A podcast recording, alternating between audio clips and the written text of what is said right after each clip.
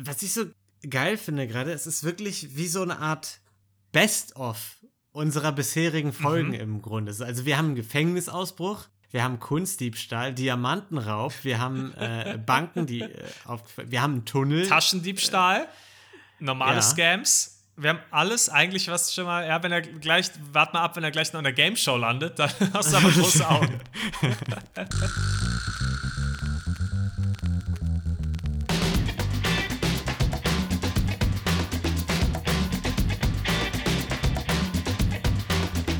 Hallo und herzlich willkommen zu Verbrechen für Weicheier, unserem True Crime Podcast ohne Mord. Folge 28. Wir reden wieder über Gaunereien und wir, das ist mein lieber Freund Niklas. Hallo. Und ich, Lino. Hi. Hi. Na, was geht? Wie geht's dir? Ja, ich bin ein bisschen gestresst. Du weißt ja, heute war ein bisschen ja. mit äh, Zeitdruck die ganze ja. Vorbereitung, aber. Bin auch gestresst. Ich habe heute, wir müssen auf die Katze von unserem Nachbarn aufpassen die Katze bei uns in die Wohnung geholt, bisschen gekuschelt mit der. Also war krass. Das, ja, das ist schon wirklich. Ja, also hier laufen die Mühlen auf Hochtouren, das kann ich dir aber ja. sagen. Ja, ich, ich würde würd gern tauschen. Aber es äh, ist alles gut und ich habe einen spannenden Fall. Und deswegen war es nämlich auch stressig, weil es so ein schöner Fall ist und ich ja. da einfach schön viel gelesen habe. Und deswegen war es auch gar nicht so schlimm, weil dann macht es ja auch Spaß. Ja, weißt du, was auch, was, was auch schön war, Niklas? Ich habe eine Ahnung, als, ja. ja vergangene Woche auf einer Hochzeit waren, oder eigentlich war es, nee, es war vergangene Woche, war vollkommen richtig. Und da wurden wir erkannt, Niklas. Du warst Trauzeuge auf der Hochzeit und deine Stimme wurde erkannt, als du vorne standest und geredet hast. Mhm. Ich habe auch nicht damit gerechnet. Ich war sehr überrascht, muss ich sagen. Unglaublich. Fotos ja. äh, mussten wir machen. Shoutout an Theresa und Stefan an der Stelle. Ja, wir wünschen euch schon mal eine gute Nacht. Ja, genau. Niklas, Sie sind schon eingeschlafen jetzt. Also jetzt ist der Punkt schon gekommen, da, da sind sie schon am Pennen. Sehr also schön. kriegen sie das gar nicht mehr mit. Ja. Hätten wir vor dem Intro vielleicht machen sollen, die beiden Grüßen.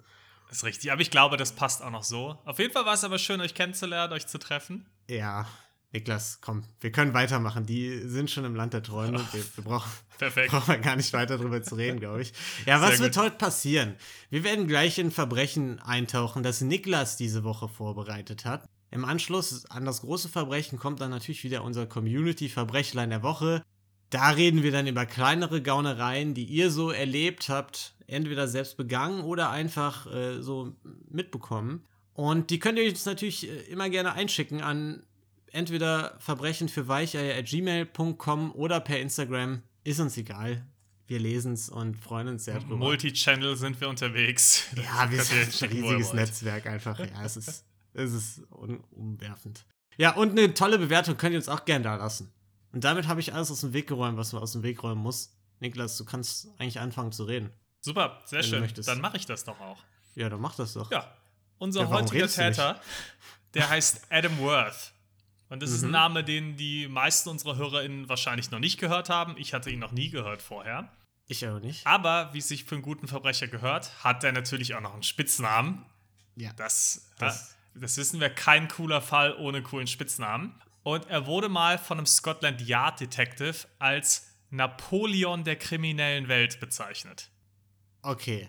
Mhm. Also es war ein sehr kleiner Verbrecher der war anscheinend nicht besonders groß, aber Napoleon gilt ja auch als schlauer und gewiefter Stratege. Ach so, ich dachte, das wäre einfach nur ein kleiner Mann. der dachte, wollte ihn einfach nur beleidigen. ja. nee, es war eher ein Mix aus äh, smart sein und klein sein. Ah, okay. Ist ja übrigens auch eine falsche Information. Napoleon war ja gar nicht klein, um hier mal ein bisschen Geschichte zu droppen. Äh, Aber das lassen wir, wir sind, äh, sind ja nicht dafür da. Ein anderer Mensch hat sich auch an ihm orientiert, beziehungsweise hat von ihm Notiz genommen. Und zwar für mhm. die Belesenen unter uns Sir Arthur Conan Doyle. Nie gehört. Dein Grinsen sagt was anderes. du, bist, du bist auch eine Leseratte, Lino. Ich weiß ja, nicht, dass du den kennst. Der hat nämlich ja. Sherlock Holmes geschrieben mhm. und hat seinen Charakter Professor Moriarty äh, in den Sherlock Holmes Büchern auf Adam Worth basiert. Und hat sogar den. Da, Wahnsinn. Ja. Lino hält gerade ein Sir Arthur Conan Doyle Buch ja. in die Kamera. Nicht schlecht. Siehst du mal. Ja, und da hast du bestimmt den Professor Moriarty auch schon mal mhm. Kenn ich. vorkommen sehen. Und der hat auch den Spitznamen Napoleon der kriminellen Welt bekommen. Okay. An der Stelle bist du vielleicht noch nicht in den Büchern, aber ja, auch ich das kommt vor. Doch, ich, ja. Nie mitbekommen. Ja, und der basierte zum Teil, natürlich nicht zu 100%, aber zum Teil eben auf unserem heutigen Helden oder Täter eher als Helden, Adam Worth. Ich ja. merke schon, wir rutschen zu tief rein, Lino. Ich, ja, ich, ich, ich, ich wollte gerade sagen, mit den Leuten. vielleicht sollten wir an der Stelle dann noch mal kurz erwähnen, dass wir das nicht verherrlichen mit den Verbrechen. Das war nicht unser Ding. Ja, ich glaube, wir brauchen wieder eine Podcast-Pause, Lino. Das ist schon, ich ja. bin schon zu tief da drin. ja. Ja. Was ich aber auch schön finde an dem Fall heute, wir gehen mal wieder ein bisschen weiter in die Vergangenheit. Die letzten Fälle waren ja alle gar nicht so ewig her. Das stimmt. Und ja. gehen jetzt ein bisschen weiter weg. Der wurde nämlich 1844 in relativ ärmlichen Verhältnissen in Deutschland geboren. Oh ja, spannende Geburt. Mhm. Mit fünf Jahren ist er dann nach Amerika ausgewandert, beziehungsweise mhm. vor allem seine Familie. Die Entscheidung hat er mit fünf wahrscheinlich nicht ganz alleine getroffen. Und die Familie ist nach Massachusetts gezogen. Ja. Weil er natürlich aber auch Lust hatte, Teil unseres Podcasts zu werden, gesagt hat, naja, so ein Leben in Massachusetts, ohne mal irgendwie im Podcast vorzukommen, ist ein bisschen langweilig. Reden die nie drüber. Eben. Deswegen hat er sich gedacht, gut, mit, ich bin jetzt 14 Jahre alt irgendwann und ist einfach von zu Hause abgehauen. Ja, mit, also mit 14 ist auch langsam die Zeit mal gekommen, wo man das machen muss. Da ne? muss man mal auf eigenen Beinen stehen. Ja. Ja, und er ist dann nach Boston gezogen und äh, zwei Jahre später, also dann mit 16, ach, das war dann im Jahr 1860, ist er dann nach New York gezogen. Mhm. Da hat er dann erstmal angefangen, als Angestellter in einem Kaufhaus zu arbeiten, also ganz legale Arbeit, alles gut. Und ja, hat dann auch irgendwann später in einem Zitat mal gesagt, dass das wohl sein erster und einziger ehrlicher Job gewesen ist. Also in dem Kaufhaus. In, in diesem Kaufhaus. Ja. Den hat er auch eine ganze Weile durchgezogen, nämlich so ungefähr einen Monat. oh, wow. Das ist ein Mann mit Durchhaltevermögen. Das gefällt mir jetzt schon. Der war einfach für ein ehrliches Leben gemacht. Ja. Und ja. Zeitlich hat das aber auch ganz gut gepasst, denn 1861 hat der amerikanische Bürgerkrieg angefangen. Mhm. Da hat er eine ganz gute Chance für sich gesehen, um eben keinen, ich sag mal, 0815-Job auszuführen und hat dann einfach gelogen, weil zu dem Zeitpunkt war er 17 und damit noch zu jung, um in die Armee zu gehen und hat einfach mhm. behauptet, er wäre schon älter. Kennt man, hatten wir schon ein paar Mal so das Ding, ne? Ist nicht der erste unserer Täter. Und er hat sich dann äh, den Unionsstaaten angeschlossen, um gegen die Konföderierten, also die Südstaaten, äh, in den Krieg zu ziehen. Ne? Also er ja. hat für den Norden gekämpft gegen den Süden. Er war quasi auf der guten Seite. Auf der guten Seite, genau. Ja. Was auch noch ganz gut war und wo auch die Nordstaaten mehr in die Richtung gemacht haben, es mhm. gab zu der damaligen Zeit von den Vereinigten Staaten bis zu 300 Dollar. Dafür, dass sich also dass sich jemand für die Armee eingeschrieben hat. Okay, alles klar. Also ich sehe schon, er hat es nicht aus moralischen Gründen gemacht. Ja, das kann man jetzt so und so sehen, ja. aber das ist ja auch, man kann die moralischen Gründe ja auch noch ein bisschen aufbessern finanziell. Ja, und dazu gab es aber teilweise auch noch Boni, dass dann die auf Staats- oder auf lokaler Ebene nochmal Extrazahlungen geleistet wurden, sodass man im Maximum bis zu 1000 Dollar von den Nordstaaten auch bekommen konnte als Belohnung. Okay. So, jetzt kleiner Inflationscheck, Lino. Wie viel sind 1000 Dollar von 1861 heute wert? Oh, das ist ganz schön viel. Das ist ganz schön viel. 1861 du. ist eine Weile her. 1000 Dollar, das sind äh, ungefähr heute 34.000 Dollar. Also, ohne Witz, Lino, wir müssen bald echt mal bei einer Bank anrufen und dich da ins Vorstellungsgespräch reinkriegen. 32.000 Dollar, 670. Ich, ich muss, Niklas, wir müssen den Podcast abbrechen jetzt. Also es wird nicht besser. Ich glaube, ich, so einen Lauf hatte ich noch nie glaub, in meinem Leben in irgendwas. Ich wollte gerade sagen, also das ist die letzte Folge, jetzt an alle unsere HörerInnen. Das war's hier nach. Ja, ich bin jetzt raus. Ich nehme jetzt meine 34.000 Dollar und, und verziehe mich nach Mexiko oder so. Ja, dieses, das Geld nehmen und sich dann verziehen, das willst nicht nur du machen, das haben damals auch viele andere gemacht. Und es gab viele mhm. sogenannte Bounty Jumper. Also Männer, die sich dann in die Armee eingeschrieben haben, die Belohnung kassiert haben und dann einfach abgehauen sind. Okay, ja. Das haben die häufiger auch mal bei anderen Bataillonen gemacht. Also, dass die dann von Bataillon zu Bataillon gesprungen sind und sich das geholt haben. Mhm. Teilweise mhm. später gab es dann auch noch in den USA einen ähm, quasi einen Draft, also dass die Leute dann wirklich eingezogen wurden. Mhm. Und dann sind die Leute teilweise auch für andere. Also du konntest dann jemanden noch bezahlen, dass er für dich in die Armee geht. Ja. Und dann haben sie sich Leute sich da bezahlen lassen, sind dann in die Armee gegangen und dann halt eben abgehauen.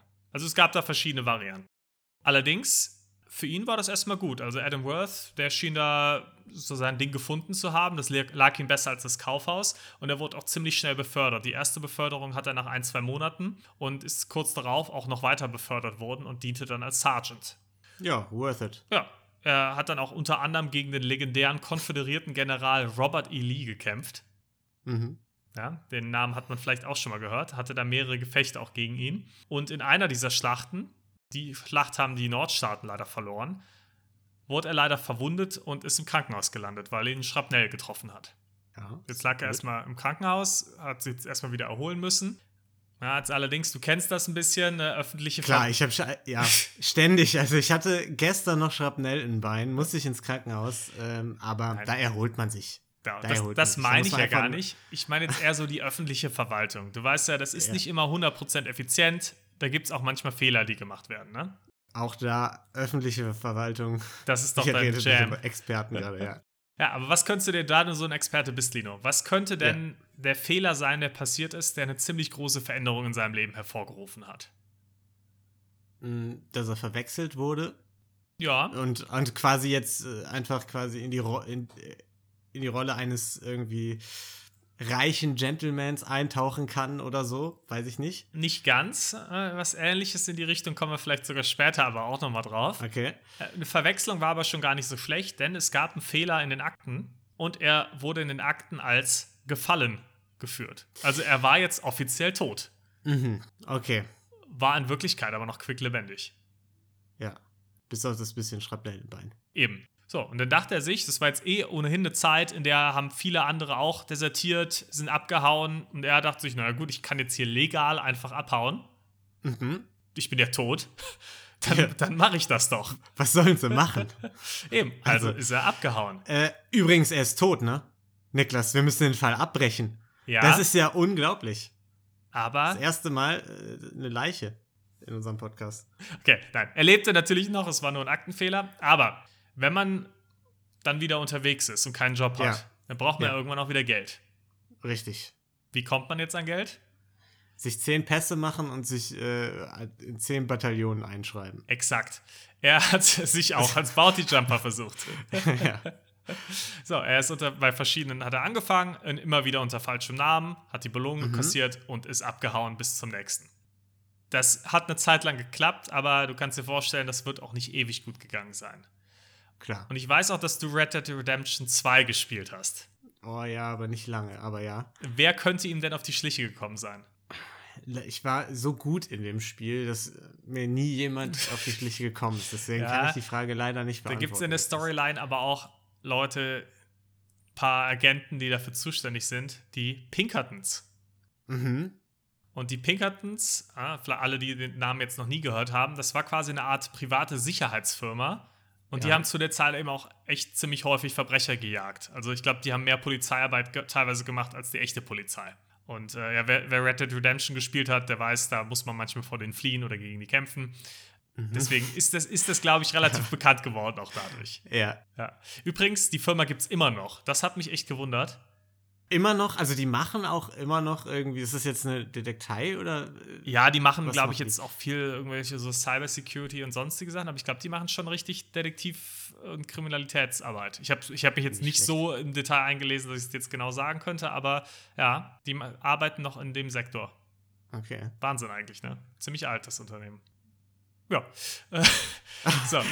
Dann haben sie ihn eben auch verfolgt und haben wir halt gemerkt, irgendwann, hm, da stimmt was nicht. Und da gibt es einen, da haben wir jetzt häufiger schon mal die Beschreibung gehört und der äh, springt hier von Bataillon zu Bataillon.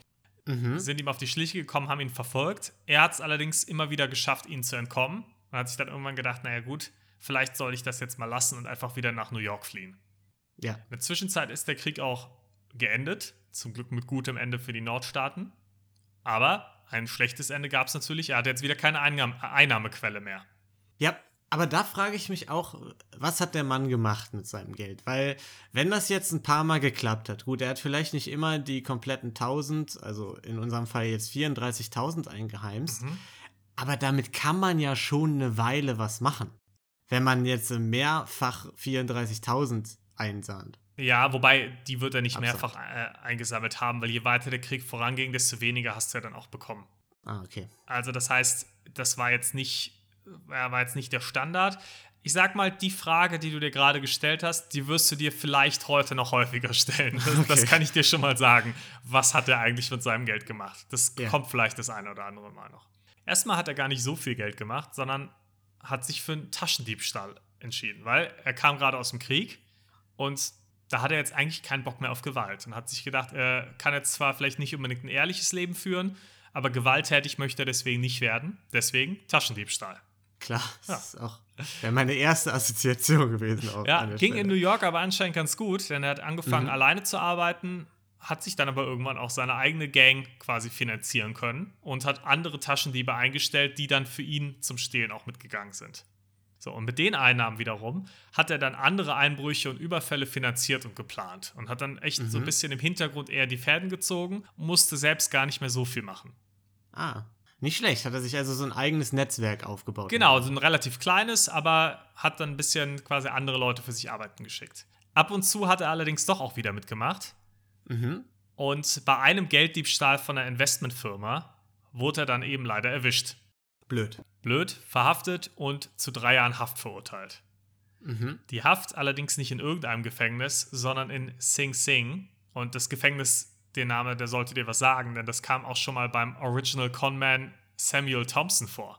Unser Uhrendieb. Äh, Unser Ur-Ur-Trickbetrüger. Äh, genau, ja. Und daher kennt man den Namen vielleicht schon mal. Vielleicht aber nochmal zum Auffrischen. Sing Sing war ein ziemlich heftiges Gefängnis. Also es gehört halt zu den härtesten Gefängnissen in den USA. Den Häftlingen war teilweise während der Haft dann komplett das Sprechen verboten und die mussten äh, täglich stundenlang in so einem Marmorsteinbruch und dort eben arbeiten. Also es war mhm. Knochenarbeit, es waren keine guten Verhältnisse da. Und Worth musste da eben auch hin, eben auch in diesen Steinbruch. Ja, kurze Zwischenfrage. Haben Sie ihn quasi wieder unter seinem echten Namen dann verhaftet? Also wussten sie dann, okay, das ist er? Das ist eine gute Frage. Das kann ich dir gar nicht so genau sagen. Ich gehe aber stark davon aus. Ähm, du wirst auch nachher sehen, warum. Aber ich äh, okay. kann es dir nicht zu 100% sagen, aber ich glaube, dass, äh, dass das auch unter seinem echten Namen war mhm. zu der Zeit. Auf jeden Fall hatte da er dann einen Job. Und zwar, er musste das gefrorene Nitroglycerin, das wurde nämlich gefroren, in diesen Marmorsteinbruch ja. gebracht. Ja. Das musste er wieder aufwärmen und das für die Sprengung des Marmors. Oh, das ist aber ein toller Job. Sprengstoff aufwärmen. Also da hätte ich aber auch Bock drauf gehabt an seiner Stelle. Ja, ganz interessant. Vielleicht hatte er gar nicht so viel Bock drauf und ist dann auch relativ schnell Komisch. wieder entkommen. Nämlich nach nur zwei Wochen hat er es geschafft, Was? auszubrechen. Weil er Sprengstoff hatte, um die Mauer aufzuspringen. Das habe ich mir auch gedacht. Als ich das gelesen habe, bis zu dieser Stelle, dachte ich, okay, der hat sich halt einfach da irgendwo durchgesprengt und ist dann abgehauen. Nee, war nicht so. Die Wachen hatten Schichtwechsel und da hat, waren, die irgendwie unab, äh, waren die irgendwie abgelenkt und er ist einfach weggerannt. Hatte vorher mal in einem nahegelegenen Hafen ein kleines Boot gesehen und ist daran einfach entkommen. Stark. Er hat das, nicht das Nitroglycerin genutzt. Ja, wieder mal das Sicherheitspersonal on point. Total.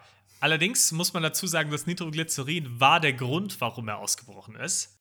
Und zwar hat er nämlich, immer als er das aufwärmen musste, von einem anderen Häftling erfahren, dass wenn er dieses Nitroglycerin in den Ofen schiebt, so hat er das nämlich aufwärmen müssen, dass es da vielleicht auch mal relativ leicht zu einer Explosion kommen könnte.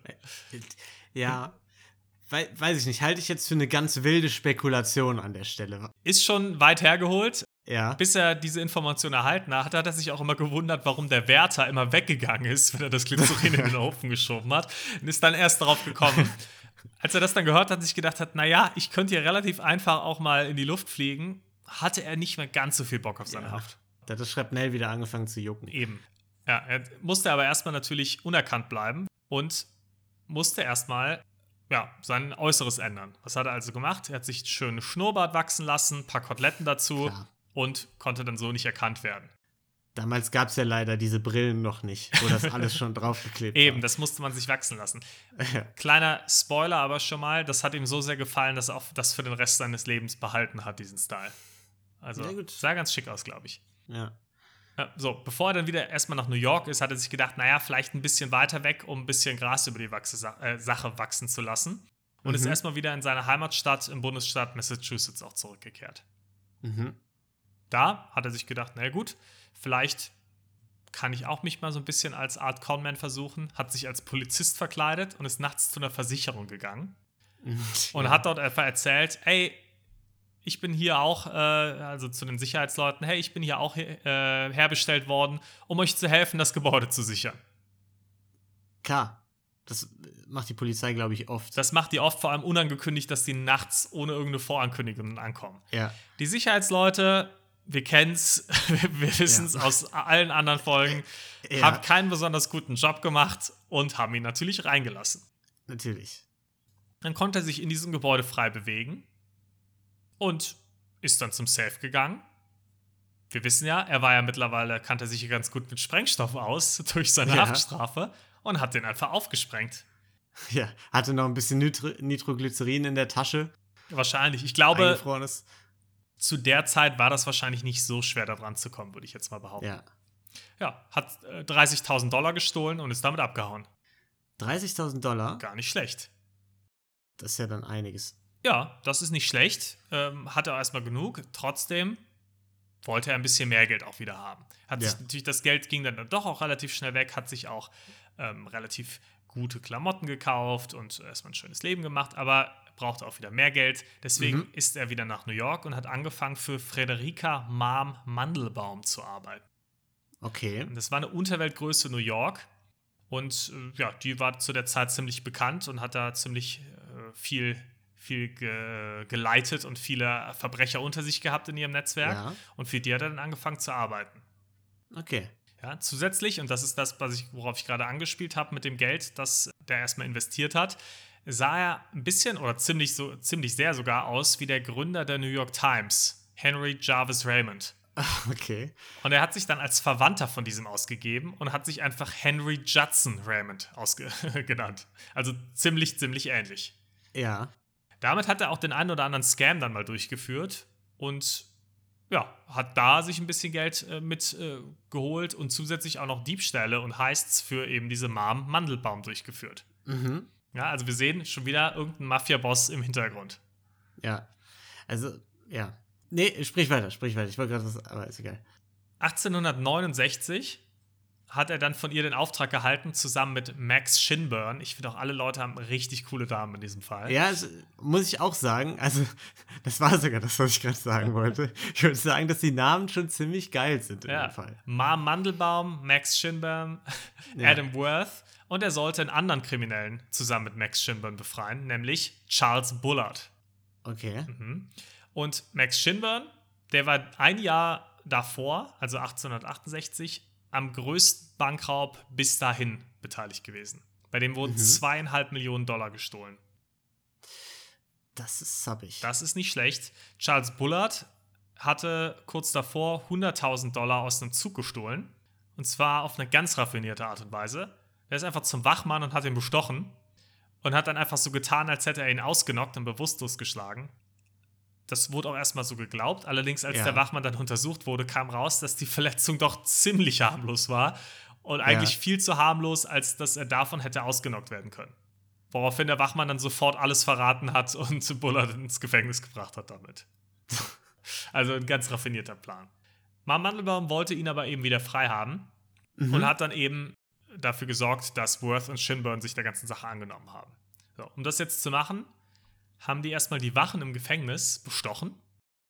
Klar. Um, sagen wir mal, deren Ohren zu schließen. Mhm. Denn die beiden haben dann angefangen, einen Tunnel zu graben, der genau in Bullards Gefängniszelle landete. Ja, und damit ja. die Wachen, weil das schon relativ laut war, das, das Gegrabe, damit die da halt nichts vermuten und nichts hören, wurden die eben bestochen. Die beiden konnten den Tunnel graben und konnten ihn so relativ einfach und ohne irgendwelche Scherereien befreien. Ich muss schon sagen, das gefällt mir richtig gut. Also so ein Tunnelbuddeln mhm. ist immer geil. Das hat so was von so Lucky Luke Comics oder so. Das hat so was ganz Ursprüngliches von einem Gefängnisausbruch. Richtig ursprünglicher Abenteuerfilm. Ja. Ja. Das, Doch, das gefällt mir. Lucky Luke ist da, ist da ganz gut. Ja, die, ich, noch schöner wäre die Pfeile im Brot gewesen. Ich hoffe, dass wir da auch mal einen ja. Pfeil mit finden, aber ich finde den Tunnel auch schon ziemlich gut. Ja, was allerdings nicht so gut war, Worth und Shinburn haben sich anscheinend während dieses Tunnelbaus so dermaßen zerstritten, dass sie danach absolute Feinde waren und sich gehasst haben. Ja, aber muss man auch sagen, wenn man den ganzen Tag mit irgendwen in so einem Erdloch rumhängt, ist auch schwierig. Muss nicht ganz leicht sein, ja. Ja. Dafür aber wurden Worth und Bullard ziemlich gute Freunde danach. Also hatte da auch was. Mhm. Und da man ja jetzt wieder frei war, dachten die beiden sich, naja, was uns noch fehlt, ist halt ein bisschen Geld. Das wäre gar nicht schlecht Klar. jetzt, klar. Aber wenn sich eine Sache durch diesen Fall zieht, ist das eigentlich immer das, was gebraucht ist, Geld ist. Ja. Egal wie viel kommt. Was haben die beiden also gemacht? Die haben jetzt erstmal ein bisschen Geld vorher investiert und haben den Friseurladen, der neben der Boylston Bank of America in Boston stand, gekauft und den umgewandelt. Das war jetzt reiner, reiner Zufall, dass der Friseurladen neben der Bank war. Totaler Zufall. Den haben ja, sie nämlich dann erstmal okay. umgebaut in einen Laden für Weinbitter. Weinbitter mhm. wurden damals anscheinend verkauft mit angeblicher gesundheitsfördernder Wirkung. Mhm. Dann, obwohl das natürlich alles ein großer Zufall war, haben sie sich dann doch mal dafür entschieden, abends oder nachts eher die Wand zur Bank zu durchbohren mhm. und in die Bank einzusteigen. Aber da weiß ich nicht. Gibt es da nicht irgendwen bei der Bank oder sonst wo, äh, der oder die kontrolliert, wem man jetzt den Laden nebenan vermietet? Also ob man den jetzt zwingt an die beiden äh, kriminellen das haben sie Gefängnisausbrecher? nicht unter ihren echten Namen gekauft. Ach so, sind sie nicht ehrlich dahin gegangen? Das sind sie nicht gesagt, ganz, ganz ehrlich. Auf, einige Banken und Gefängnisse schon auf unserem Konto. Nicht ganz. Sie haben das unter falschen Namen gemacht, deswegen war das auch kein Problem. Sicherheitspersonal war anscheinend keines da, deswegen auch da kein Thema. Natürlich. Und darf man ja auch nicht vergessen, Bank hat ja gute Sicherheitsvorkehrungen, da ist ja trotzdem noch ein Safe gewesen. Klar. Das Problem ist natürlich, wir haben ja einen absoluten Sprengstoffexperten mit Worth hier dabei. Ja. Und der hat den Safe einfach wieder aufgesprengt. Ja, klar. So, was war im Safe drin? 450.000 Dollar. Alter. Das ist viel. Das ist viel. Das, äh, das weiß Inflationsexperte Lino direkt. Das ist heute ganz schön viel. Ich wollte gerade fragen. Wir haben jetzt schon nee, eine Niklas, Weile lang keinen Inflationscheck mehr gemacht. Nee. Wir haben jetzt 1869. Nicht. Wie viel sind 450.000 Dollar heute wert? 450.000? Mhm. Oh Mann, ey, Niklas, eigentlich würde ich mich jetzt gerne weigern. Ähm, ich sage einfach mal 14 Millionen. Gar nicht mal so schlecht. 9,5 Millionen. Fuck. Ah, nicht ganz so gut wie dein erster Tipp. Ich hätte aufhören sollen. Gut. Ja, es tut mir leid. Aber 9,5 Millionen, ganz schöne Summe. Das ist wie Mike Tyson. Auch nicht rechtzeitig aufgehört. Aber dadurch, dass es so eine Riesensumme war, blieb das nicht ganz unbemerkt und ein paar alte Freunde von den beiden bekommen das Ganze auch mit. Nämlich die Ach so, ist nicht unbemerkt geblieben. nicht ganz, dass die da das Tresor aufgesprengt haben und das Ach Äquivalent so, okay. von 9,5 Millionen Dollar geklaut haben. Nein. Komisch. Die Pinkertons haben es auch mitbekommen. Mhm. Und da die beiden jetzt schon relativ schlechte Erfahrungen mit den Pinkertons gemacht haben, beide schon von denen gejagt wurden und die Pinkertons auch diejenigen waren, die Bullard ins Gefängnis gebracht haben, haben sie sich gedacht, gut, hauen wir lieber mal ab und haben die USA verlassen und sind nach Europa geflohen. Guter Move. Die beiden haben sich dafür natürlich auch wieder falsche Namen angenommen und Worth mhm. nannte sich wieder Henry Judson Raymond, also den Namen, den er mhm. auch schon vorher mal verwendet hatte. Mhm. Haben sich jetzt gedacht, gut, nach Europa, bevor wir jetzt aufs Festland gehen, vielleicht erstmal nach England, das ist ein guter Start, da wird Englisch gesprochen, als Amerikaner gar nicht mal so schlecht. Mhm. Gehen wir mal nach Liverpool. Ja. Jetzt muss ich sagen, wird es meiner Meinung nach ein bisschen creepy zum ersten Mal. Bisher war es ja noch eine relativ lustige Geschichte. Das ist jetzt so ein Faktor, wo ich gesagt habe, äh, das fand ich nicht mehr ganz so sympathisch. Ja. Dort haben sie nämlich beide eine 16-jährige Bardame kennengelernt, Kitty oh, Flynn. Mm. Und haben sich beide in Kitty verliebt. Nee. Ja, bin ich auch ja. kein Fan. Nein. Aber ich muss es dir erzählen, weil sie mochte auch beide. Und die beiden haben dann gemeinsam mit Kitty quasi eine Art Dreiecksbeziehung gestartet. Ja. Und diese Beziehung hat auch noch gehalten, nachdem Bullard sie geheiratet hat. Mhm. Mhm. Bisschen unangenehm. So. Die drei sind dann irgendwann auch von England weggezogen und sind nach Paris gegangen. Ist ja die Stadt der Liebe. Ja, wenn man sich zu dritt liebt, dann ist das natürlich die perfekte Stadt.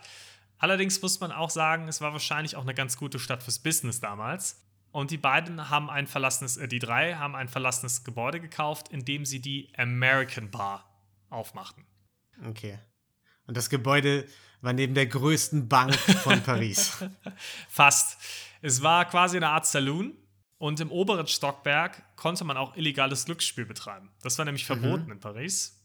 Und die haben sich gedacht, naja, warum das nicht einfach machen? Hatten dann auch wie im Film quasi so klappbare Tische dass du die, wenn Kontrollen kamen, wenn eine Razzia war, dass du dich schnell einklappen konntest und du halt die Glücksspieltische nicht mehr gesehen hast. Ja.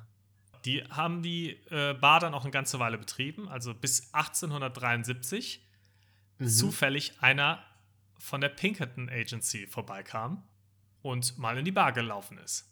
Also wirklich zufällig jetzt? Wirklich zufällig. Also, ich kann es jetzt natürlich nicht 100% sagen, ob es ja, ja, da eine Spur gab, aber in den Quellen hat sich schon so gelesen, als ah, okay. wäre der, wär der einfach so unterwegs gewesen, hat sich gedacht, ich gehe da mal hin. Ja, vielleicht hat er auch einen Tipp bekommen, aber hat jetzt nicht den Anschein gemacht. Nachdem dann auch immer mal wieder Razzien durchgeführt wurden danach, hat sich Worth schon gedacht, naja, wahrscheinlich haben die uns schon erkannt, wollte kein weiteres Risiko eingehen mhm. und hat gesagt, komm, lass uns die Bar verkaufen und wieder nach England fliehen. Allerdings muss man sagen, bevor sie das gemacht haben, haben sie sich nicht nehmen lassen, nochmal einen reichen Diamantenhändler auszurauben, der Gast in ihrer Bar war und dem richtig viel Geld nochmal abgenommen.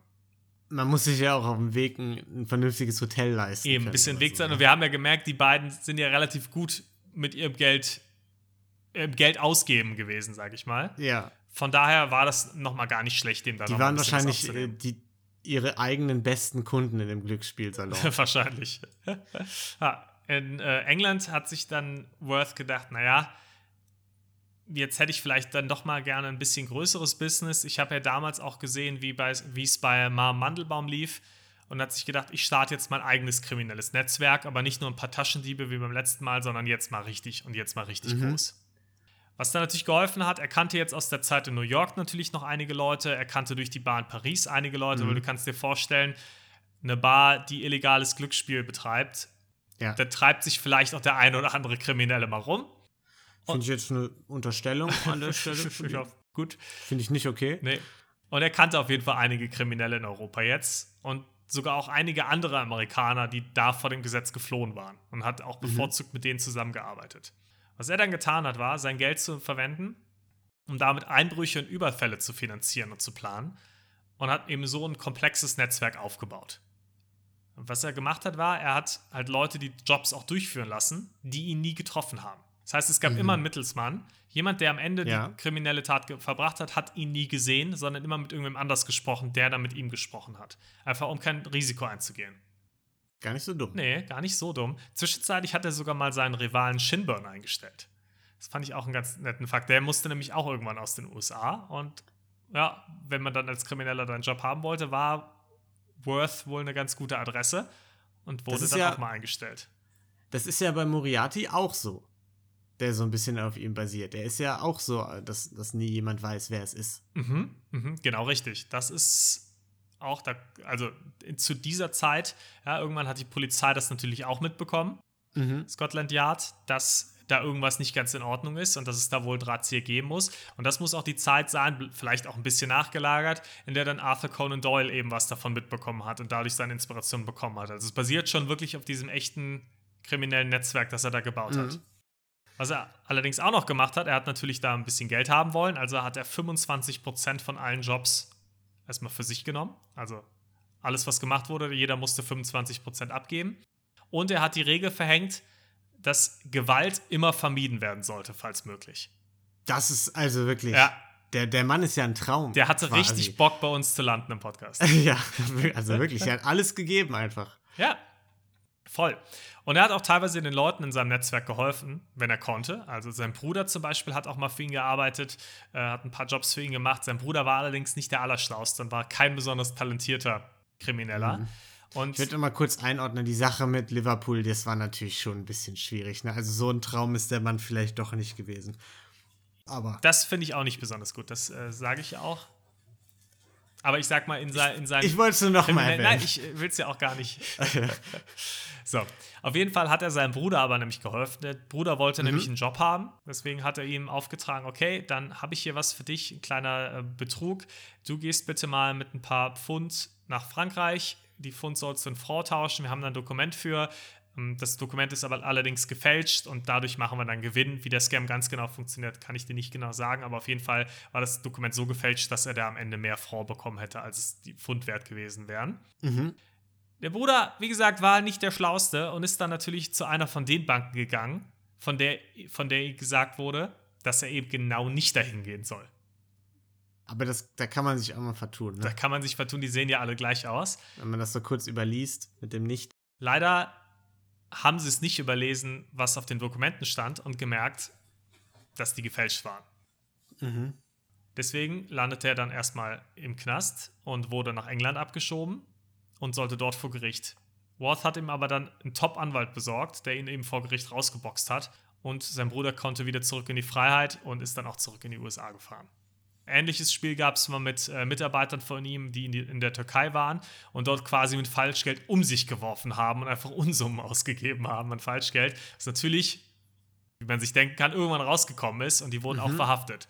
Die Pinkertons wurden dann auch alarmiert und hätten die dann holen und in die USA abschieben sollen. Und das wäre natürlich nicht ganz so praktisch gewesen. Deswegen war Worth dann ziemlich schnell unterwegs, hat einfach vor Ort die richtigen Leute bestochen und dann konnten seine Mitarbeiter wieder gehen, bevor die Abschiebung kam und die Pinkertons irgendwas tun konnten. Das ist schon nicht schlecht. Also bisher gab es wenig Punkte, wo ich sagen würde, Mensch, war das dumm. Nee, er hat sich bisher nicht wirklich dumm verhalten. Man könnte sagen, gut, dass er den einen Überfall da selbst gemacht hat, war vielleicht nicht ganz so schlau, ähm, dass er da mal dann ursprünglich schon im Knast gelandet ist. Mhm. Den Diebstahl. Aber an sich hat er jetzt keine, keine groben Schnitzer sich erlaubt, sondern ein ziemlich smartes System gehabt. Er hat auch erkannt, Nitroglycerin erwärmen vielleicht nicht die beste Idee, also ist mal schlaues Kerlchen. Schlaues Kerlchen. Vielleicht ähm, änderst du nachher deine Meinung, mal sehen, weil er hat nicht nur den Moriarty gemacht, sondern doch auch den einen oder anderen Job noch immer selbst durchgezogen. Warum, habe mhm. ich überhaupt nicht verstanden, weil er hätte eigentlich ein super Leben haben können ohne. Aber ich glaube, er war jemand, der einfach diesen Thrill gesucht hat der und das unbedingt wollte. Das braucht man ja. dann. Ja, er war also ein Schlitzohr und ist zum Beispiel auch mal nach Südafrika gereist und hat sich mhm. dann dort mit dem Postmeister von Kapstadt angefreundet. Und da hat er dann rausgefunden, wann eine Diamantenlieferung eintreffen soll und hat dann mal so ein bisschen um die Ecke durch die Blume auch mal versucht rauszufinden, was passiert denn, weil die sollte ankommen und dann mit einer Fähre äh, weitergetragen werden. Was passiert denn, wenn die, die, der Zeitpunkt der Fähre jetzt verpasst wird und die Fähre zum Beispiel schon vorher weg ist, was passiert denn dann mit den Diamanten? Hat er ihm gesagt, naja, dann werden die hier in der Postfiliale über Nacht gelagert und fahren dann mit der nächsten am nächsten Morgen ja. weg. Ich gedacht, alles klar, vielen Dank, mein guter Freund, für diese Info. Mhm. Dann hat er sich einen Kiosk neben der Postfiliale gekauft. Fast. Er hat dann, als er irgendwann mal alleine im Büro war, schnell mit Hilfe von Wachs eine Kopie des Schlüssels erstellt für eben diese Postfiliale. Hat dann da der wusste, wann diese Diamantenlieferung kommen sollte, im richtigen Zeitpunkt vorher einfach die Fähre losgeschnitten, mhm. sodass die Fähre einfach weggetrieben ist und der Zeitpunkt verpasst wurde, dass die Fähre hätte normal losfahren und die Diamanten mitnehmen können, weswegen die Diamanten über Nacht gelagert werden mussten. Auch geil. Also Schlüssel in Wachs, das ist schon sehr nah dran als der, an der Pfeile im Brot. Es ist das schon. Ich nicht schlecht. Ja, wir haben schon einige äh, Filmklischees hier dabei in dem Fall heute. Ja. Die Diamanten lagen also im Lagerraum. Du kannst dir vorstellen, Sicherheitsvorkehrungen allererste Sahne. Ja, Sicherheitspersonal en masse. En masse, weswegen Worth da einfach reinspaziert ist, in den Lagerraum gegangen ist und sich Diamanten im Wert von einer halben Million Dollar einfach mitgenommen hat. Ja. Wahnsinn. Also da liegen halt einfach Diamanten und niemand macht was der Filialleiter dann so, ich kann mir einfach nicht erklären, wie das passieren konnte. Wie konnte jemand wissen, dass die Diamanten hier gelagert sind? Ja, und vor allem auch keinen Verdacht schöpfen, wenn du jemanden neu kennenlernst, der verdächtig viele Fragen nach diesen Diamanten und allen Details dazu stellt. Und dann kurz drauf die Diamanten in deiner Postfiliale gelagert werden müssen, wegen ganz mysteriösen Umständen. Dass du dann nicht vielleicht dir denkst, naja, mal den ein oder anderen Sicherheitsbeamten einstellen ja. für die Diamanten wäre gar nicht so schlecht. Aber er war ja ein Tausendsasser und er konnte auch nicht nur Diamanten stehlen, sondern er hat sich auch mal als Kunstdieb versucht. Also er hat wirklich, wirklich alles abgedeckt. Ja? Er hat alles gemacht. Das Gemälde Duchess of Cavendish von Thomas Gainsborough äh, habe ich mhm. auch vorher noch nie gehört. Du als Kunstkenner bist da natürlich Klar. voll im Bilde. Das ist mir bekannt. Das wurde kurz vorher für 50.000 Dollar verkauft. Das mhm. war zu dem Zeitpunkt der größte Kunstverkauf bisher. Mhm. Und Worth hat sich gedacht, das brauche ich. Das ist mein Bild. So, also hat er sich zwei Komplizen geholt, ist in die Kunstgalerie eingestiegen, in der das Bild gelagert war, hat es einfach aus dem Rahmen geschnitten und mitgenommen. Sicherheitspersonal mal wieder einen super Job gemacht. Was ich so geil finde gerade, es ist wirklich wie so eine Art Best-of unserer bisherigen Folgen mhm. im Grunde. Also wir haben einen Gefängnisausbruch, wir haben Kunstdiebstahl, Diamantenraub, wir haben äh, Banken, die äh, auf, wir haben einen Tunnel. Taschendiebstahl, normale ja. Scams. Wir haben alles eigentlich, was schon mal, ja, wenn er gleich, wart mal ab, wenn er gleich noch in der Game Show landet, dann hast du aber große Augen. Ist ja wirklich alles dabei. Und dadurch, dass alles dabei war, ist es natürlich auch nicht ganz unbemerkt geblieben. Die, Pi yeah. die Pickertons haben wieder gefahndet. Klar, die dürfen nicht fehlen. Gerade, also ja, wenn das wertvollste Bild quasi, das jemals verkauft wurde, es war wahrscheinlich das wertvollste Bild zu der Zeit, aber das, was für den höchsten Preis verkauft mhm. wurde, wenn das gestohlen wird, da können die Jungs sich natürlich mal einschalten. Allerdings, und da sind wir wieder beim Thema Best of, hat er das Bild nie verkauft, sondern einfach behalten. Also ein bisschen ja. wie Stefan Breitwieser, von dem ich ja auch schon mal mhm. erzählt habe. Mhm. Seine Mittäter fanden das gar nicht so witzig, weil die wollten ja auch ihren Beuteanteil haben, weil denen wurde ja ein gewisser Teil der Beute versprochen. Aber wenn ja. das Bild nicht verkauft wird, gibt es ja keine Beute quasi. Ja, aber dafür kann man sich das Bild angucken. Das war ja im Grunde wahrscheinlich das, wofür die das gemacht haben. Das war ja ne? Lohn genug. Als, als Kunstliebhaber. Ja, das hat sich Worth so gedacht, die anderen beiden nicht. Und einer von den beiden war irgendwann so frustriert darüber, dass er in der Bar versucht hat, Worth auszutricksen, weil er wusste, dass auch ein Undercover-Polizist in dieser Bar war. Und hat immer wieder mhm. versucht, ihm so kleine Gesprächsfetzen so hinzuwerfen, dass Worth anfängt, über diesen Raub zu sprechen. Okay. Ja, Worth hat das dann irgendwann gemerkt und hat dann relativ souverän die Situation gelöst. Ja. Indem er einfach einen Tisch genommen hat und dem anderen über den Kopf gezogen hat. Stark. das ist die einzige. Aber ich verstehe auch noch nicht so richtig, ähm, sage ich mal, das Endziel des anderen Typen der ja am Raub beteiligt war. Ich verstehe jetzt noch nicht den Punkt, wo er sagt, okay, dann wird der Worth wahrscheinlich verhaftet von dem Undercover-Polizisten, aber ich gehe hier als freier Mann raus. Ich glaube auch nicht, dass das der allerschlauste Kerl war, der das gemacht ja, hat. Weiß ich nicht. Der hat vielleicht auch schon vorher einen mit dem Tisch drüber gekriegt. Ich bin mir noch nicht ganz sicher, wie vielleicht. das funktionieren soll. Ja, meine Vermutung ist vielleicht, dass er den Undercover-Polizisten, also dass er quasi gesagt hat, okay, ich habe den vielleicht schon vorgewarnt, das hat sich mhm. leider aus den Quellen jetzt nicht so rauslesen lassen, dann quasi sagen konnte, hey, ich liefere dir den, dann kriege ich aber hier Immunität und sich dann in der Zwischenzeit das Bild heimlich selbst stibitzt hätte. Das, äh, Niklas, dass da jemand bestochen wurde oder so, das kann ich mir Das wäre absoluter Quatsch. Ja. ja. Jemand anderes, dem ging es leider dann weniger gut als Worth, bei dem ja alles relativ gut lief. Äh, nämlich mhm. Bullard, sein alter Freund. Der hatte zu der Zeit ziemliche Eheprobleme und hat auch ein Alkoholproblem entwickelt. Und seine Frau Kitty, die hat ihn dann irgendwann auch mit den Kindern verlassen. Unter mhm. anderem auch, weil seine erste Ehefrau auch plötzlich in London aufgetaucht ist und gesagt hat, das ist Moment mal. Ja. Eher blöd. Wenn dann die verschiedenen Ehefrauen aufkreuzen, das ist immer problematisch, ne? Aber auch wieder Filmklischee. Also es ist wirklich ja. wie im Film. Naja, was nicht so schön war, ihm ging es dann einfach nicht so gut. Er hat ein Alkoholproblem entwickelt und ist aus London beziehungsweise komplett aus England abgehauen und äh, aufs europäische Festland gegangen. In der Zwischenzeit hat Worth eine ziemlich gegenteilige Entwicklung gemacht und es hat sich ziemlich gesettelt und äh, geheiratet und Kinder auch bekommen. Ja, dann wurde es ein bisschen ruhiger um ihn. Er hat dann zwar noch so ein bisschen hier und da was gemacht, aber war einfach selbst nicht mehr so beteiligt. Mhm. 1892, also eine Weile später, hat er dann erfahren, dass Bullard und Shinburn, also sein alter Rivale, mhm. sich anscheinend zusammengetan haben und in Belgien verhaftet wurden. Und auch, dass es um Bullards Gesundheitszustand, klar, mit Alkoholmissbrauch über eine ganze Weile, kein Wunder, dass es um seinen Gesundheitszustand nicht besonders gut stand. Also ist er sofort losgereist und wollte eben Bullard sehen. Ja. Allerdings war das deutlich zu spät und Bullard war dann, als er ankam, schon tot. So ein bisschen aus einer Mischung, man kann es nicht wirklich sagen im Nachhinein, aber wahrscheinlich aus einer Mischung aus Frust und Midlife Crisis, wahrscheinlich ein guter Mix daraus, hat er sich dann entschieden, einfach spontan nochmal ein Ding zu drehen. Hat mhm. sich zwei andere Männer geschnappt ja. und sich gedacht, komm, wir überfallen jetzt einen Geldtransporter. Ja. Das ist ach, Geldtransporter auch. Okay, sehr, sehr gut. Aber das, das geht ja in jedem Film gut, ne? Das der eine letzte Job. Mhm, das, hat, das ist wirklich noch nie schief gegangen. Ja. So, bei dem einen letzten Job ist erstmal alles gut gegangen. Der hat auch funktioniert. Es gab nur ein kleines Problem. Worth wurde erkannt. Und nachdem er erkannt wurde, hat es auch nicht mehr lange gedauert, bis er dann eben auch verhaftet wurde. Und er wurde dann nach seiner Verhaftung zu sieben Jahren Haft auch verurteilt. Mhm. Einer der Gründe war unter anderem, dass nachdem die Polizei, beziehungsweise die Pinkertons auch, Worths Bild verteilt haben und nach Informationen gefragt haben, sich Shinburn gemeldet hat und der Polizei sehr großzügig alle Infos, die er zu Worth hatte, gegeben hatte.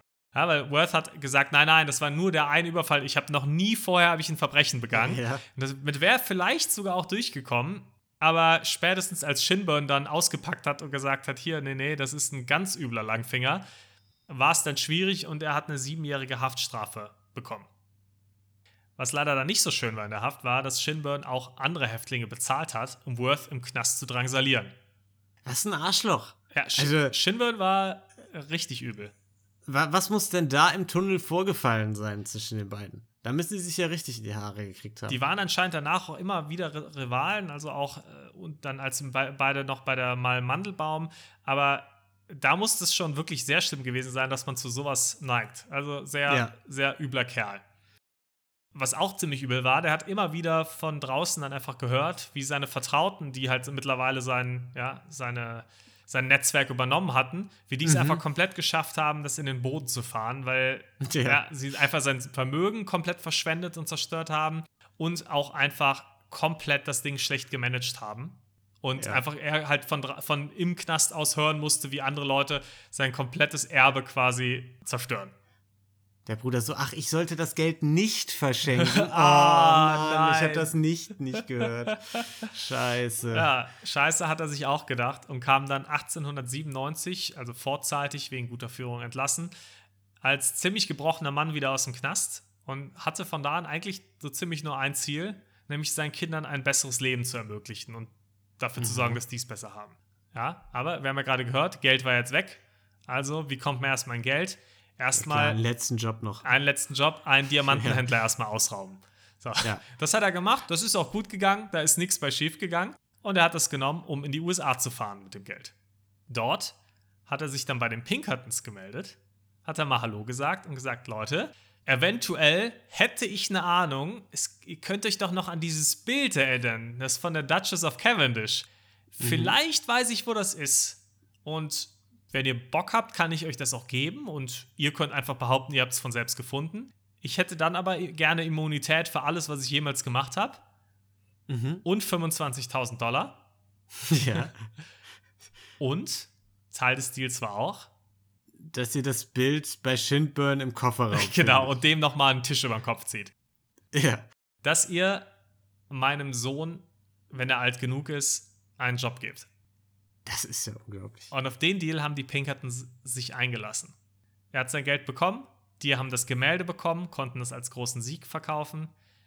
Und er ist dann wieder nach London gegangen, hat dort den Rest seines Lebens verbracht mit seinen Kindern und lebte dort als Henry Judson Raymond, also den Namen, den er jetzt schon häufiger mal verwendet hat. Und nach seinem Tod, als er dann irgendwann an natürlichen Folgen, äh, also an ja, natürlichen Ursachen ja. gestorben ist, ist sein Sohn Henry wirklich auch Pinkerton Agent geworden. Also genau Teil der Firma, Firma die Worth für den größten Teil seines Lebens gejagt hat. Das ist ja das krasseste Happy End, das wir jemals bei einem Fall hatten. Unfassbar, oder? Das ist ja unglaublich. Unfassbar. Das ist ja, besser kann man sich ja gar nicht ausdenken. Eben. Dass der einfach glücklich und zufrieden mit seinen Kindern bis ans Ende seiner Tage gelebt hat. Toll. Ich finde die Ironie einfach schön, dass er, dass der Sohn einfach Pinkerton Agent geworden ist. Ja, das ist nicht schlecht. Ja, das war mein Fall. Ja, Adam Worth. Fantastisch. Wahnsinn, also, oder? Da war ja wirklich alles drin. Ich bin mir immer noch nicht ganz sicher, ob du jetzt wirklich einfach einen neuen Fall gemacht hast oder aus Verzweiflung einfach so ein Best-of aus unseren Folgen so zusammengeschrieben ja. hast und dir einfach irgendwas ausgedacht hat, weil Hand aufs Herz, wer kontrolliert es? Kein Hätte Mensch keiner gemerkt. Einfach. Die Quellen packen wir zwar rein, aber die hat noch gemerkt. niemand von euch sich jemals durchgelesen. ja, wer, wer, guckt sich denn die Quellen an? Ja, genau, nee, ja. ich habe ja gesagt, es war stressig, deswegen musste ich dann ganz schnell mir noch schnell was zusammen ausdenken aus den alten Fällen. Ja.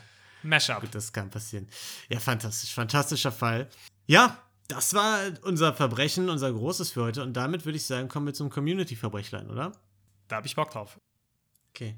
Bin schon Dann ganz gespannt. wir jetzt ein ins Community-Verbrechlein. Community-Verbrechen. Ja, das Intro war nämlich in dieser Woche besonders wichtig, denn heute kommt das Verbrechlein der Woche von Stefan, dessen Sohn Jonas uns ja schon ein paar Mal, oder was heißt ein paar Mal, doch eigentlich jede Woche ermahnt hat, dass wir das Intro vergessen haben. Ja, und von Stefan kam doch schon mal was dann, oder? Nee, der hat einfach nur gesagt, ihr Idioten, wie könnt ihr nur das Intro vergessen? Ah, ich dachte, das wäre auch äh, der gleiche gewesen, der auch schon mal einen Fall selbst eingeschickt hat. Dann habe ich das verwechselt. Okay, dann bin ich mal gespannt. Ich, ich, glaube, dem ist nicht so. Ich glaube, das war einfach nur eine Ermahnung. Ich glaube, es war einfach nur pure Meckerei. Okay, ist Toll. auch in Ordnung. Dank, danke, Stefan. Nee, für Kritik sind äh, wir mal offen. Ja, du vielleicht. Aber noch, off noch offener für Lob. äh, ganz kurz müssen wir vorher, bevor wir das äh, Community-Verbrechlein, ihr kennt das Spiel, ne? wir haben natürlich noch einen kleinen Nachtrag zum vergangenen Community-Verbrechlein. Und zwar hat sich Marvin gemeldet, dem ja Schreckliches widerfahren ist. Ihm wurden, wie nennt man die Dinger noch, die Nerf Guns geklaut mhm. aus dem Garten und er musste in Angst leben. Und wir haben uns gefragt, wie alt sind denn die Nachbarskinder gewesen? Wie alt ist Marvin heute? Wie groß ist die Strafe, die die kassiert haben könnten. Und Marvin schreibt, er ist mittlerweile fast 14. Das heißt, okay, okay. Ähm, ja. lebenslang wahrscheinlich für die Kinder. Ne? 14, die aber da ist man schon strafmündig. Ja. Also sind das waren wahrscheinlich auch ältere Kinder. Ne? Die sind wahrscheinlich jetzt die, mittlerweile schon im Knast. Die sind im Jugendknast, weg vom Fenster. Die bei Brot und Wasser. Die sehen wir so schnell nicht wieder, die Nachbarskinder. Ja, danke Marvin für den Nachtrag. Ja, danke sehr. Genau. Und in dieser Woche kommt also das Verbrechlein von Stefan, der schreibt. Als Student hatte ich verschiedene Jobs. Einer war Nachtschicht im Hotel. Oh. Zur Nachtschicht gehörte auch Frühstückstische eindecken, Obstsalat auftauen, Joghurt portionieren und die Bäckereilieferung entgegennehmen. Der Job war gut bezahlt und ich durfte mich am Frühstück bedienen, bevor die Gäste kommen. Allerdings waren zwei Gebote zu beachten. Keine Schokoriegel, Klammern wurden einzeln verkauft, und keine Croissants, von der morgendlichen Bäckereilieferung. Denn die waren abgezählt. Aber eines Morgens konnte ich es tatsächlich nicht lassen. Ich wusste schon, dass die Schwarzkirschmarmelade einfach köstlich schmeckt auf einem normalen Brötchen. Wie wäre es das erst auf einem frischen Croissant? Und dann habe ich es probiert. Einfach top. Aber das schlechte Gewissen verursacht natürlich heute noch Bauchschmerzen. Gruß, Stefan. Okay. Okay. Ja, vielen Dank erstmal, Stefan. Ja, danke schön fantastisches Verbrechen. Ich finde es auch wieder sehr und, schön geschrieben. Also wir haben wirklich einige ja. Autoren und Autorinnen unter unseren Hörern. Ja. Finde ich sehr schön. Ja, finde ich auch nicht schlecht. Vielleicht könnt ihr uns ja auch einfach mal einen Fall schreiben oder so. Fällt ja eh niemandem auf. Also Niklas hat es auch heute gemacht. Genau. Also Stefan, beziehungsweise Jonas, also Stefans Sohn, ne, da muss ich direkt natürlich mal das Wort an dich richten. Dein Vater outet sich hier als Schwerverbrecher, als Krimineller. Und äh, ich würde dir gerne deine Sorgen direkt nehmen, dass dein Vater ein Schwerverbrecher ist, denn das eigentliche Verbrechen wurde ja vom Hotel begangen. Oh, das, interessanter Das eigentliche Twist. Verbrechen, das hier stattfindet, ist, Croissants da zu haben und den MitarbeiterInnen nicht zu erlauben, diese auch zu essen. Aha. Das geht überhaupt es nicht. Es fängt sogar schon noch früher an. Das ist ein Resultat ja. aus einem anderen Verbrechen, nämlich ein Croissant pro Gast zur Verfügung zu mhm, stellen. Mm, ja. Gut, das weiß man nicht. Da steht, die waren abgezählt, es können auch fünf abgezählte pro. Okay, fairer Person Punkt. Aber wenn sein, ne? jeder Gast fünf kriegt und die Mitarbeiter nicht mal eins, ja. Also, dann ist das ein Skandal. Ich bin, ich bin froh, Stefan, dass du hier nicht den Hotelnamen dazu geschrieben hast, weil da würden die Leute garantiert auf die Barrikaden gehen. Das wäre bankrott, sofort. Also bei Croissants hört der Spaß wirklich mhm. auf. Schokoriegeln, muss ich sagen, das kann ich noch nachvollziehen. Ja. Ich finde es nicht doll. Ich finde, auch da hätte man mhm. den MitarbeiterInnen gegenüber schon ein bisschen mehr Solidarität zeigen können, sagen können, ja. hier mal ein Kinderriegel zwischendurch ist schon in Ordnung. Aber okay, die Zeiten sind für alle hart. Das, Geschenkt, ja. Ja. Aber Croissants, ah. nee. Sorry. Nee, das, das, das finde ich überhaupt nicht, überhaupt gar nicht cool. Ich würde sagen, ähm, Niedertracht-Skala auf Seiten des Hotels. 80 von 10. Auf jeden Fall. Vor allem, du darfst ja nicht vergessen, es ist ja nicht nur, du darfst das nicht essen, sondern du musst es vorbereiten, anderen ja. zur Verfügung stellen, dabei riechen. Ja, ja dann, wir haben es gerade gehört, die Marmelade, mm. köstlich, du weißt, dass die köstlich schmeckt. Natürlich, was willst du denn anderes tun? Das ist mm. ja psychologisch, hast ja gar keine andere Wahl, als in deinem Kopf nee. dir das Szenario auszumalen, wie würde es denn auf einem Croissant schmecken. Ja, ja. also äh, wirklich, Stefan, du bist freigesprochen. Kannst damit zur Polizei gehen, die würden dich nicht verhaften, ist gar kein Problem. Wirklich. Und ich kann es auch nachvollziehen, weil ich hatte mal fast den gleichen Job. Ich musste auch das Frühstücksbuffet vorbereiten und durfte mich auch bedienen, allerdings nachdem die Gäste äh, fertig waren. Und ich durfte alles essen. Ich durfte alles essen Und nicht nur das, ich durfte morgens zum Bäcker gehen und mir aussuchen, was ich wollte und mir von dem, was ich haben wollte, mehr holen. Da war meine Chefin sehr viel kulanter und ich weiß nicht, wie ich reagiert hätte, wenn ich da vor dem Frühstücksbuffet gestanden hätte, den Obstsalat äh, schnibbel und so und mich nicht hätte bedienen können. Verständlich. Ich hätte genauso gehandelt. Bin ich froh, dass du die schlimme Erfahrung von Stefan nicht teilen musstest. Ja, bin ich auch sehr froh. Deswegen geht es mir jetzt auch sehr gut. Und äh, Stefan, ich hoffe, du hast dich auch gut erholt. Du hast ja dann ein Croissant gegessen. Ne? Also Bauchschmerzen kannst du dir wieder wegdenken. Das hast du dir verdient. Ähm, du darfst wieder Spaß an Croissants haben. ja. Sehr gut. Ja, Dankeschön, Stefan. Ja, damit war es das fürs Community-Verbrechlein der Woche und äh, von uns überhaupt auch generell für heute.